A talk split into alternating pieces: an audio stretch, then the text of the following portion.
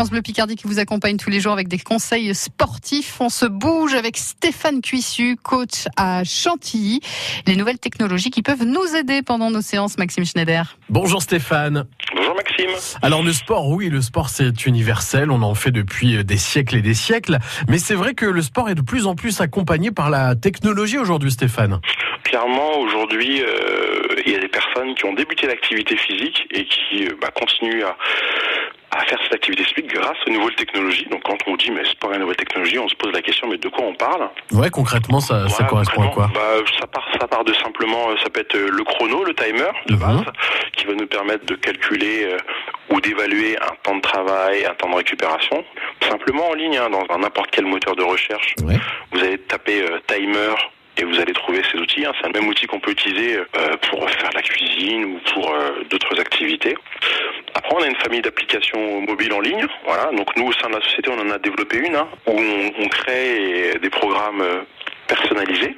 Après, on va trouver un panel d'applications en, en open source en ligne hein, où euh, vous allez avoir des exercices de renforcement musculaire avec euh, des vidéos en ligne que vous allez pouvoir suivre. La, la difficulté, c'est de trouver le contenu qui est adapté à son niveau. C'est uniquement celle-là, mais on va avoir des niveaux d'exécution sur chaque exercice. Donc c'est comme sur des vidéos en fait, des petits conseils vidéo. On a les deux. Parfois, c'est un algorithme et en fonction de- des, des objectifs que vous allez euh, viser, qui va vous permettre de trouver euh, les bons exercices et, et les programmes qui sont qui, qui correspondent euh, à votre objectif. Et après, effectivement, il existe. On en a, pas parlé. hein.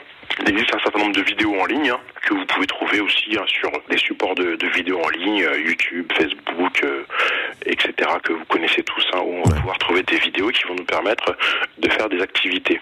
Après, il existe aussi euh, pour euh, des outils, des applications qui vont permettre aussi de, de mieux appréhender sa respiration, de mieux gérer sa respiration, comprendre comment on doit placer l'inspiration et l'expiration, Oui. euh, gérer avec le temps, euh, des systèmes en pyramide ou en rectangle, en carré, pour pouvoir euh, mieux placer sa respiration. Donc pour moi, c'est vraiment une plus-value, parce que du coup, on a tous un objet en main qui s'appelle le téléphone, qu'on utilise au quotidien, et trouver euh, les applications qui nous ressemblent, qui nous correspondent, et qui vont nous permettre de progresser individuellement, de se sentir mieux dans ces temps où on est, euh, on a du temps pour soi et on doit rester à la maison. Je pense que c'est vraiment une bonne manière de, de progresser. Voilà. Technologie et sport avec les conseils de Stéphane Cuissu. Merci beaucoup Stéphane.